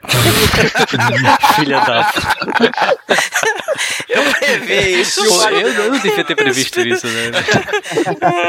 Então, olha só, levando em conta que, como se nós citarmos de fato o Lowell, que ele tentou buscar o- os canais de Marte, ele tentou buscar vida, ele começou a influenciar toda a pesquisa dele. O- os, os cientistas às vezes querem tanto buscar algo que ele acaba vendo, acaba ele eh, burlando às vezes a- um método científico. E isso é muito, é, é muito ruim. Ah, o que controla isso é exatamente a revisão por pares. Então, a, a- a perfeição disso está no teste monocego. Monocego é quando você tem uma, ou você trabalha com uma pesquisa, como Stanley Milgram fez quando foi estudar a ética das pessoas, que ele pegou um voluntário e ele tinha que apertar um botão. Do outro lado da sala tinha um ator que fingia que estava sendo eletrocutado. Hum, E ele, ele, ele é. induzia a pessoa. É, A pessoa tinha que ir aumentando a voltagem, que na verdade não havia voltagem nenhuma, e apertar o botão. Até o ator, o ator a pessoa, né, que, que tava fingindo ser a cobaia, tinha que dar as respostas certas. E cada vez que dava a resposta errada, o, a pessoa que estava realmente sendo testada apertava o botão para dar o choque. Então, essa pessoa não sabia o que estava lá acontecendo. Então é um teste cego, monocego, porque o cientista sabe o que está acontecendo, sabe que o outro lado é um ator. Então é um teste monocego, só tem um lado que é cego. E tem um teste duplo cego. Então, por exemplo, se eu fosse testar uma, uma vacina em cada um de vocês, eu ia separar é, uma vacina e em outras seringas eu colocaria água, água comum, água destilada, soro, que seria o placebo. Aí eu ia ver, testar. Eu pego, eu pego então, eu injeto uma, uma, uma ampula no Gilmar, outro na, na Estrela, outro no Ronaldo. Eu não sei o que eu tô, insta, eu, tô injetando em quem. Ele foi previamente separado, previamente catalogado. Então a injeção 1, 2 e 5 contém o remédio. A, a, a 3, 4 e 6 contém o placebo. Eu vou injetando e vou anotando os resultados. Esse aqui é principal, né? Pra evitar. Um exemplo disso foi o que foi o, a, a- na época foi a menina que teve a, a publicação científica publicada com mais nova, que é, foi Emily Rosa. Ela foi estudar, ou, ela leu sobre toque terapêutico, ou algo equivalente ao reiki, em que a pessoa usava a cura através da imposição das mãos, através de alguma energia que era manipulada. Então ela bolou um experimento. Ela, a pessoa ficava atrás de um biombo de papelão e só, só ficava do lado de fora o, as mãos. Então, e ela colocava a mão em cima, ela escolhia uma das mãos, esquerda ou direita, e colocava a mão dela em cima, sem tocar. Ah, isso seria um teste monocego, só que ela introduziu um elemento de aleatoriedade. Ela decidia na hora qual mão ela ia colocar por cima, jogando uma moeda para cima. Se desse cara, colocava sobre a mão esquerda, se desse coroa, co- colocava sobre a mão direita. Ou seja, quando, quando ela jogava, ela colocou. E a pessoa tinha que dizer em qual mão ela estava pousando a mão em cima. O teste resultou que o índice de acerto foi pouco mais de 50%, o equivalente chute. Ela, uma menina de 10 anos derrubou toda a pseudociência do toque terapêutico. Tem uma cena no Chaves que o Godini está jogando as- a moeda pra cima, assim, pra fazer o- a prova, né? Aí o, o professor já fala, fala, mas você já respondeu tudo. Ele fala assim, não, agora eu tô conferindo as respostas, né? E agora tem também o estudo triplo cego também, que no duplo cego tem o sujeito que recebe tratamento e quem aplica o tratamento não, não sabe quem é, mas tem um comitê que vai receber os dados e vai analisar e ele sabe para que grupo está sendo aplicado o quê. Agora tem o triplo cego, que esse comitê, ele vai analisar os dados, mas o comitê também não sabe que grupo que recebeu o quê. Ah, Entendi. Bom também. Uhum, interessante mesmo. Só que no final alguém tem que saber que senão... É isso que eu ia lhe perguntar. Quem que sabe? Os universitários. Alguém no fim da cadeia tem que O saber, ué. estagiário, né, sabe? Bom, daí vamos pra coleta e análise de dados, que vocês já estão falando aí, né? Depois, durante o experimento, os cientistas eles vão coletar os dados quantitativos e qualitativos e a análise desses dados é para entender o que está acontecendo durante aquela experiência. A melhor tirinha pra essa fase é aquela do XKCD, né? o que? O cara olhando assim, o que diabos significam esses dados? Isso é realmente verdade, porque às vezes você coleta o dado e você não sabe o que ele significa. É, exatamente. Por exemplo, se você trabalhar com radioastronomia, É, isso eu ia, eu ia falar exatamente desse, desse detalhe da astronomia. Ah, o projeto Corro lá, eh, eles coletaram tantos dados que eles não têm ainda a capacidade de analisar tudo que eles coletaram, né? Parece que já acabou a- o projeto, mas eles continuam analisando os dados até hoje. Mas no caso desse, ele, ele, ele formulou alguma hipótese para o problema dele, simplesmente disse, não, eu vou começar a coletar e depois eu vou ver, vou formular uma hipótese, meu- vou definir meu problema depois. Porque assim, se ele não sabe o que significa o dado, É, vai ficar igual aquela, aquela resposta 42 do É, livro do já É, deu a resposta, mas já sabe a resposta, agora tem que tentar Mas achar a vocês pediram pra calcular a resposta, não a pergunta. Não, É verdade. No genoma humano também tem esse problema, né? Só foram sequenciando, tem um monte de dado lá e agora tem que ser analisado. Mas se você for ver, é, por exemplo, o, o número binário, ele foi inventado há muito tempo atrás e, e quem inventou lá na época nem sabia para que, que ele ia usar aquilo, né? Não tinha nenhuma aplicação prática para aquilo no momento. Mas depois, com, a- com o surgimento da microinformática, da microeletrônica, o, o- a numeração binária está sendo amplamente usada, né? a álgebra booleana é a mesma coisa. Boolean no, no, no, sou é, é século XIX, é, século, meados do século XIX, ainda não havia nenhum conceito de computador. É, mas acho que isso- esses casos são exceções, né? Do... Muito bem, mas é, é, como vocês não sabem o que fazer com os dados, como é que vocês vão tirar conclusões? Que é a etapa final né, da parada. Às Deixa- vezes, às vezes você guardado. chega numa conclusão que não era nada do que você estava procurando. É, o- uma- um, um exemplo, quando eu tô pesquisando lá no EFASTAS, às vezes eu tô pesquisando alguma coisa e acabo descobrindo outra que faz muitos anos que eu tava tentando descobrir e no fim, por um acaso, eu acabei descobrindo ah, aquela outra história antiga e, e publico no site. É, é, isso acontece muito, eu acredito que aconteça muito com cientista também. Acho que qualquer um que produza conteúdo, seja de uma pesquisa científica ou algum conteúdo para uma postagem do blog, ou vídeo, ou vlog, ou podcast, que é feita uma pesquisa antes, você acaba sempre de, é, esbarrando num conhecimento que não era exatamente o que você estava querendo. Já aconteceu o caso comigo de eu começar a escrever um artigo, eu dali é, desviou, come- acabou se tornando um outro artigo completamente diferente. Legal, aí você tem dois artigos agora, você pode publicar dois dias seguidos. Vamos direto para as referências. O André colocou o bônus aí. Esse episódio é que ah, no, no- é, a, é a sexta temporada, o quarto, é o quarto episódio, onde a diretora lá do, do, do departamento dela apresenta um cara lá que ele é professor de. ele é divulgador de científico, ele tem um programa de ciência. O personagem, ele é o professor Bruce Jude, é, Jude que, ele, é, ele foi inspirado no Bill Nye, The Science Guy. Então, ele é apresentado que ele, ele tem informação científica e tem um programa de ciência para crianças. E ali ele fala, ele dá bem a base do método científico, onde ele fala, ele explica que ele, ele ensina as crianças dele que a ciência é baseada em observar, analisar e deduzir. Então ele observa o fenômeno, ele recolhe os dados, ele analisa o fenômeno e ele chega na dedução, o que aquele fenômeno significa. Eu achei, eu achei muito fantástico, e mais fantástico ainda é ela vestida de esqueletinho no final.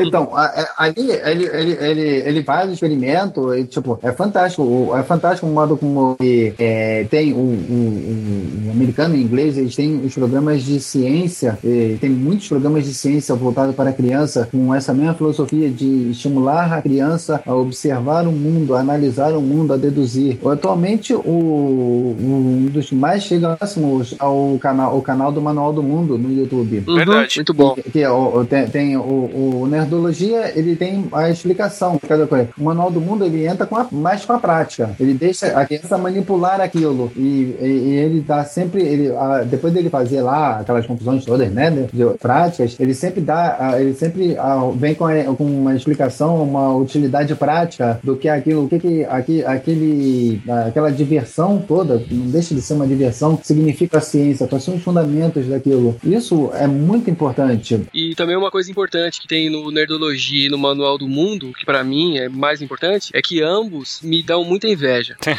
eu, eu, eu, falei, eu falei pro Rodrigo Tucano e pro Atila que eu odeio eles dois. Com todas as forças, né, cara? Eu odeio que cada, quando eu vejo a produção do Nerdologia, eu tenho vontade de xingá-los. Eu fiz um vídeo sobre o chocolate infinito, sobre aquele gifzinho do chocolate que nunca acaba, né? Eu fiz o um vídeo tal, explicando como é que é tal. E depois que eu fiquei sabendo que o Manual do Mundo também fez um desse, mas antes, né? Aí quando eu fui assistir o do Manual do Mundo, eu fiquei morrendo de vergonha. Eu falei, nossa, olha como é que eu fiz o meu e olha como é que o cara fez o dele. Muito bom, cara, muito bom. Aquele pessoal é muito bom. Aqui, aqui também é, é, são, são os vídeos que também ro costumam rodar em loop junto com o Bica. É verdade. Eu tava lendo sobre. Eu, uma coisa muito legal que eu tava lendo sobre o Bill Nye é que, tipo, ele, ele não é muito distante do que boa parte da equipe do SciCast, não, viu? Porque, tipo, eu, o Silmar e o, e o Jorge, nós não somos nem de longe cientistas, nós somos profissional de TI, né, cara? Nye, o Nye é engenheiro mecânico.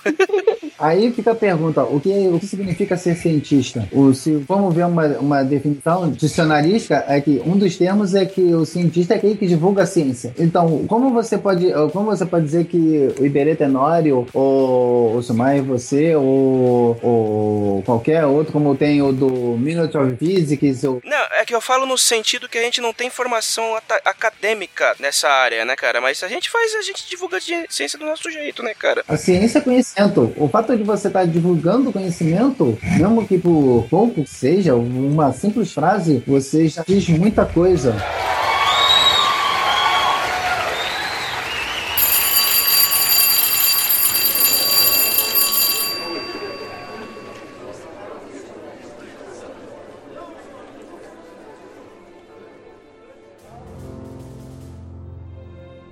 Se a ciência não for divertida, então alguma coisa é errada. Tem que ser divertida, a coisa mais divertida que tem é a ciência.